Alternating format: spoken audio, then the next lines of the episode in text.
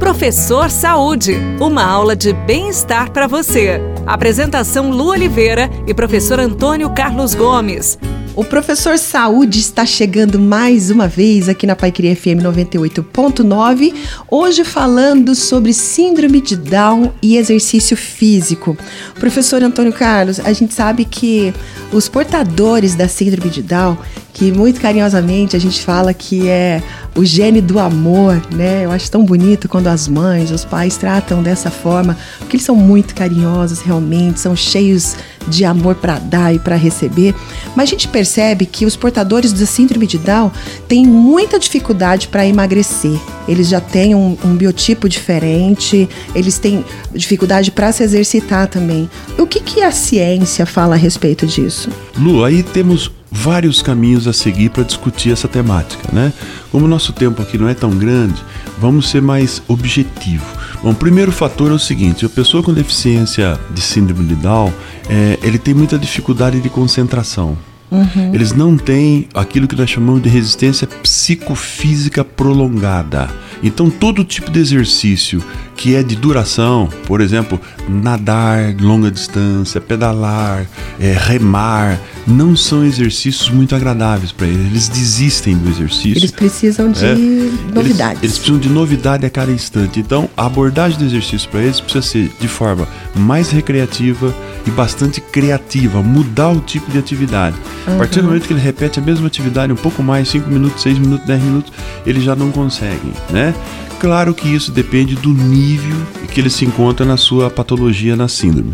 É, por outro lado, o seguinte, eles são mais gordinhos sim. Primeiro porque a atividade deles é menor, né? Uhum. Eles se movem menos do que uma pessoa comum. E o outro fator é que eles normalmente têm um apetite exagerado. Comem bastante. Ou seja, há um, há um, o, o, sistema nervoso central deles funciona de uma forma diferente. Porque se o controle alimentar, o clique, né? Chega, quero mais, chega, quero mais. Nas pessoas normais tem determinada disposição, deles tem o dobro de disposição. Incentivar a prática de exercício desde criança é importante, né, professor? É importante. É importante porque ele acostuma com o ambiente do exercício. Eu tenho até uma, algo para compartilhar aqui com todo mundo, que uma grande amiga minha, Andressa Gonçalves, também profissional de educação física, ela e o marido, que também é profissional, eles montaram um circuito na empresa que eles têm de corrida para o bebezinho que acabou de nascer. Eles têm um bebezinho com síndrome de Down, ou seja, eles estão incentivando já o bebezinho a praticar exercício desde pequenininho, para que no futuro possa escolher várias modalidades e não sofrer com obesidade, né, que é tão característica também da síndrome. Espetacular. Eu na minha família tenho duas pessoas com síndrome de Down, um deles, meu meu tio irmão da minha mãe que morreu com 65 anos. Olha. Quer dizer, então as histórias são deles viverem menos. É. E ele viveu 65 anos porque tinha um nível de atividade muito grande no sítio, né? Uhum. O dia todo no sítio, na roça, e ele acabou vivendo bastante.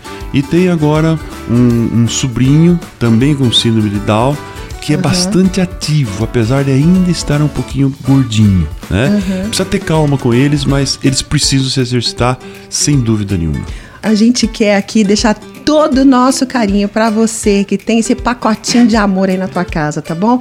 Incentive a prática de exercício, porque isso sim é saúde pro resto da vida. Beijo no coração, a gente se encontra no próximo Professor Saúde e não esquece, tudo que fizer, faça com amor. Tchau! Você ouviu Professor Saúde. Apresentação Lu Oliveira e professor Antônio Carlos Gomes.